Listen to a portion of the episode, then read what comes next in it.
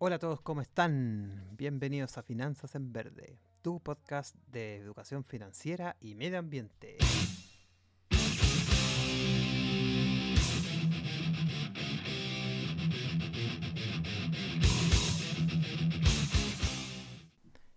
Bienvenidos todos al segundo capítulo de Finanzas en Verde, amigos. En este capítulo voy a contar básicamente de forma simple lo que es el medio ambiente la relación obviamente que existe entre el medio ambiente y el mundo financiero económico principalmente y vamos a abordar un poco qué iniciativas ambientales puedes realizar tú de cara a tener un impacto ambiental un poco más sostenible en el tiempo. Eso es lo que vamos a ver el día de hoy.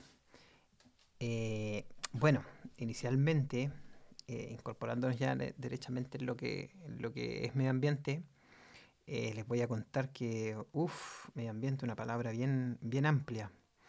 Lo más simple para obviamente definir lo que es el medio ambiente es entender básicamente que el medio ambiente es todo el espacio en el cual se desarrolla la vida de los distintos organismos, personas, y donde principalmente estos organismos vivos y también no vivos interactúan de alguna u otra forma. En este espacio obviamente se encuentran los elementos que son de carácter más vivo, como por ejemplo las personas, y otros sin vida obviamente también como los ecosistemas donde nosotros interactuamos cada día con ellos, es decir, nuestro entorno natural, como ejemplo.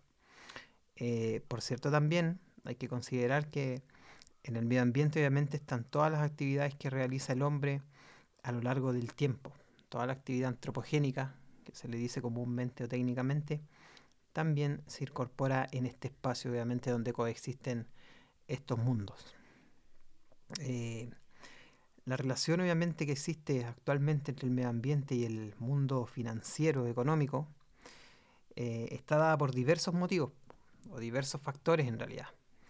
Uno de ellos es básicamente donde la actividad económica, el impacto obviamente de todas las personas, eh, de algún modo ha estado ligado históricamente a lo que es el entorno, el espacio natural y social donde ésta se desarrolla.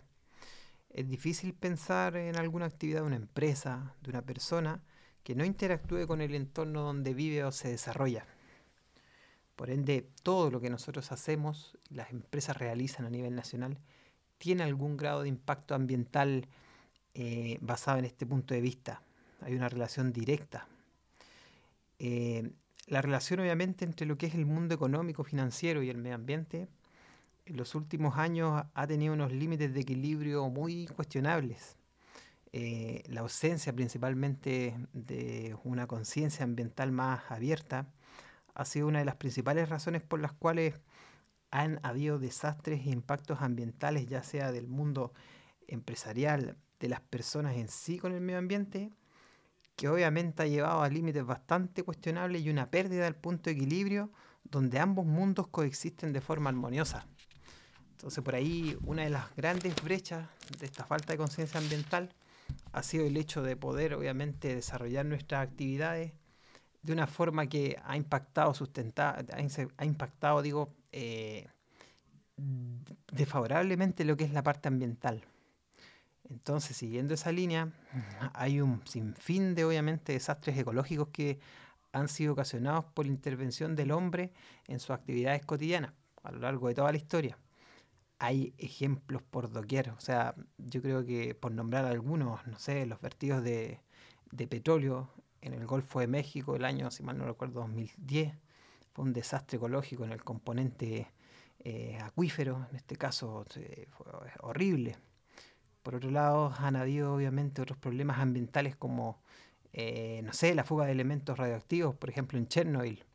Eh, últimamente se ha hablado mucho de lo que es el calentamiento global, las emisiones obviamente de gases con efecto invernadero, que, que, sé yo, dióxido de carbono, metano, sus derivados, los cuales han provocado obviamente un aumento de la temperatura, un calentamiento global y por ende un cambio climático que por hoy obviamente está muy, muy de moda este tema más que de moda, obviamente se están viendo principalmente las consecuencias de lo que ha conllevado, obviamente, eh, el exceso de emisiones al componente atmosférico.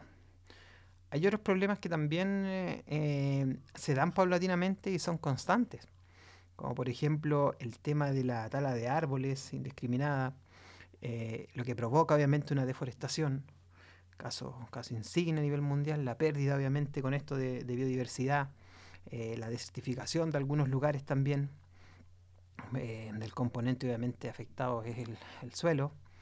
hay también por la parte de la agricultura principalmente en algunos lugares del mundo o a nivel nacional se ha visto un uso indiscriminado de estos plaguicidas, herbicidas, con todo lo que las consecuencias que eso, eso conlleva. Y también a veces respecto al componente acuífero o a las aguas, ha habido muchas veces una, una sobreexplotación, un uso indiscriminado de lo que es el, eh, las aguas para actividades industriales y agrícolas principalmente. Entonces eso obviamente ha provocado una, una, una disminución obviamente de los, de los acuíferos propiamente tal, una desecación en muchos lugares, lo cual ha traído consecuencias que, son bastante nefastas y que están obviamente a la vista también sobre los impactos ambientales que, ha provocado el hombre a lo largo de toda la historia.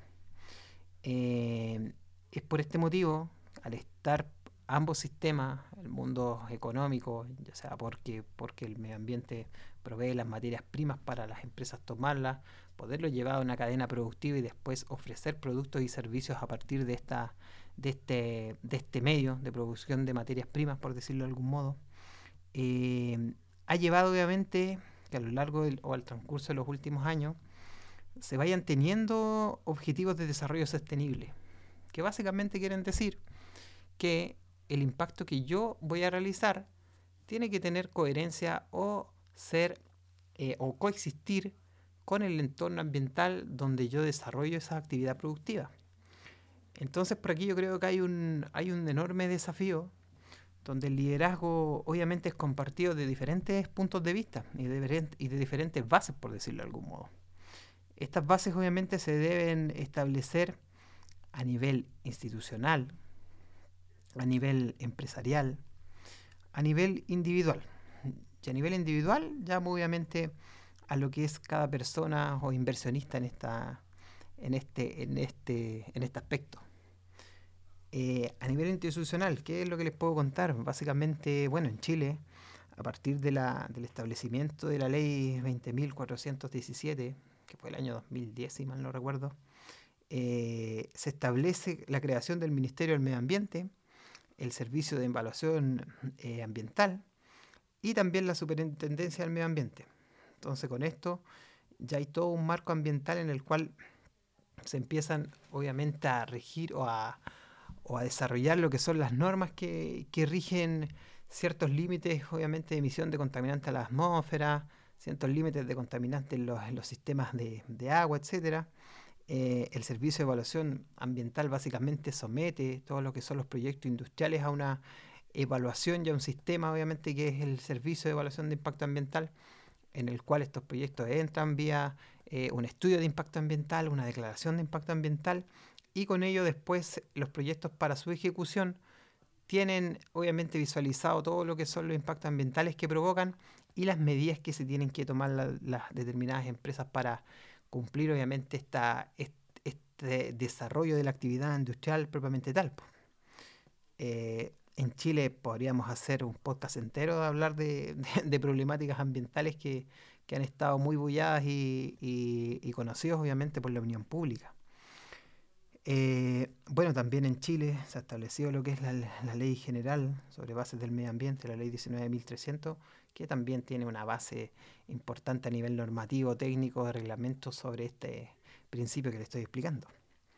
Eh, a nivel empresarial, a nivel empresarial, hoy en día, bueno, es tendencia ya en Estados Unidos y en la Unión Europea hace ya muchos años, eh, que las empresas no sean solo vistas desde un punto de vista financiero. Básicamente, eh, se han estado incorporando algunas iniciativas ambientales sociales, de gobernanza corporativa, los cuales tienen eh, relación, entre comillas, con los objetivos de desarrollo sostenible que estableció en algún momento la Organización de las Naciones Unidas. Entonces, bajo, ese, bajo esa premisa, hoy en día eh, hay una apertura del mundo empresarial a incorporar estos criterios en su gestión, lo cual obviamente es positivo desde el punto de vista ambiental y también desde el punto de vista de los inversionistas a nivel individual o inversionistas también a nivel institucional. Eh, ¿Cuál es el rol que en esto juegan los inversionistas? Hoy en día muchos inversionistas no tan solo están invirtiendo sus portafolios de inversión, que más adelante vamos a hacer obviamente mucha explicación sobre qué es un portafolio de inversión, qué tan diversificado está y, algunos conceptos previos que se tienen que, tener para entender esto con mayor detalle. Pero el tema es que los inversionistas eh, no están viendo las empresas desde un punto de vista financiero netamente. Es decir, eh, queda más pequeño, por decirlo de algún modo, la perspectiva de aportar un dinero, esperar un retorno de dinero en un tiempo X y con esto se acabó. O sea, la mirada desde, como decía anteriormente, en, empresas en Estados Unidos, o inversionistas, perdón, en Estados Unidos, en, la Unión Europea básicamente, eh, han optado por incorporar dentro de sus portafolios de inversiones estos criterios que contienen obviamente un desarrollo más sostenible.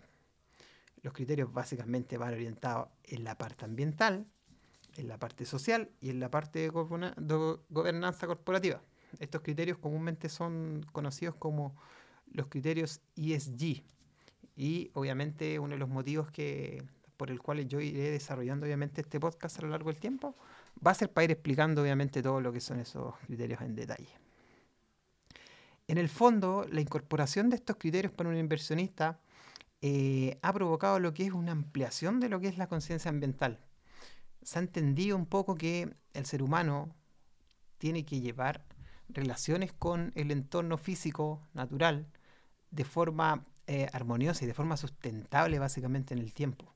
Porque básicamente una persona entenderá que no, puede vivir sin el medio ambiente.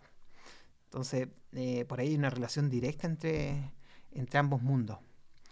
Por otro lado, eh, muchos inversionistas al día de hoy han excluido éticamente algunas empresas de los portafolios de inversión que no cumplen con estos criterios, como les decía, ambientales, sociales o de gobernanza corporativa, lo cual obviamente también ha sido un, tirón obviamente de orejas, por decir, y un llamado a que las empresas en la era actual y en lo que se viene, sí o sí incorporen una mirada ambiental dentro de sus portafolios, porque eso obviamente es tendencia y tiene una relación armoniosa en lo que básicamente el mundo que tenemos es, uno solo. O sea, no, no, por lo menos al, momento de hoy en día no hay muchos estudios que, que indiquen, qué sé yo, que hay factibilidad, por ejemplo, de irse a vivir a Marte. Entonces, por ahí la relevancia que tiene nuestro impacto, el impacto de las empresas, el impacto de, del mundo, obviamente, económico en esta parte, la, la componente ambiental, es completamente eh, importante. Mundo hay uno solo, como dirían por ahí.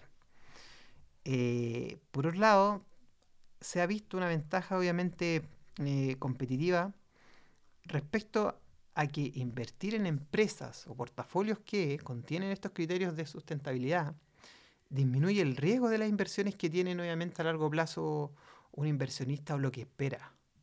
¿Por qué? Porque, por ejemplo, no sé, si tenemos una, empresa o un portafolio que invierte en activos de carácter inmobiliario, no vamos a querer que, por ejemplo, la, la, inversión o la, construcción de este activo inmobiliario sean lugares donde hoy en día, por efectos del cambio climático, se están viendo ciertas inundaciones, eh, con la probabilidad y con el riesgo que eso trae.